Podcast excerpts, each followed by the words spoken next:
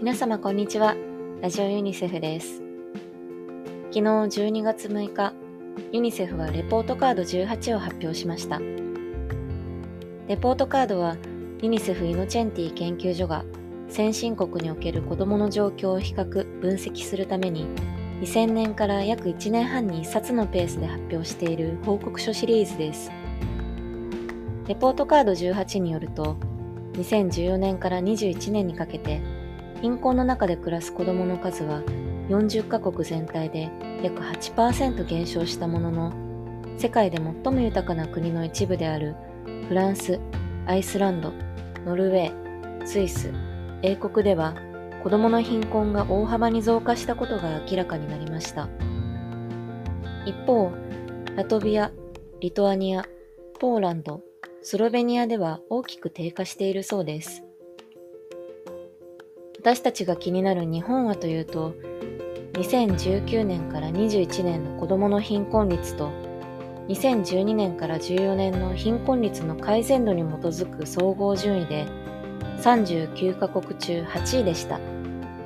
これは良い結果です。今回の報告書にも、日本のデータの提供などでご協力いただいた東京都立大学の安倍教授はこう分析しています。2012年から14年は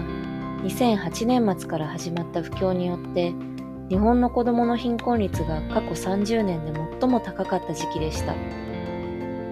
この時期からコロナ禍にかけて貧困率が大きく減少したため総合8位という良い結果となりました。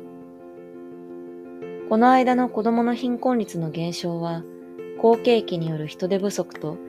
それに伴う賃金上昇や就労率の上昇が原因と考えられます。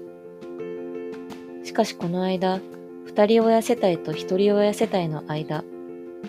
また一人親世帯の中でも所得を上げることができた世帯とそうでない世帯の間の格差が広がっている可能性があります。また、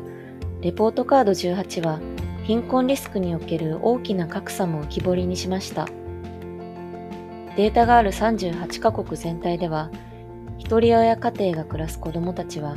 他の子供たちの3倍以上の確率で貧困の中で暮らしています。障害のある子供や少数民族、人種的背景を持つ子供も平均より高いリスクを抱えています。レポートカード18は、子供の貧困をなくすために、各国政府や関係者に対して、児童手当や家族手当など子供のための社会保護を拡大すること、保護者の仕事と育児の両立を支援するために、適切な賃金の雇用機会や、有給の育児休暇など、家族に優しい政府策を整えることなどを訴えています。レポートカード18の全文は英語のみになりますが、日本ユニセフ協会公式ホームページに掲載しております。ぜひご覧ください。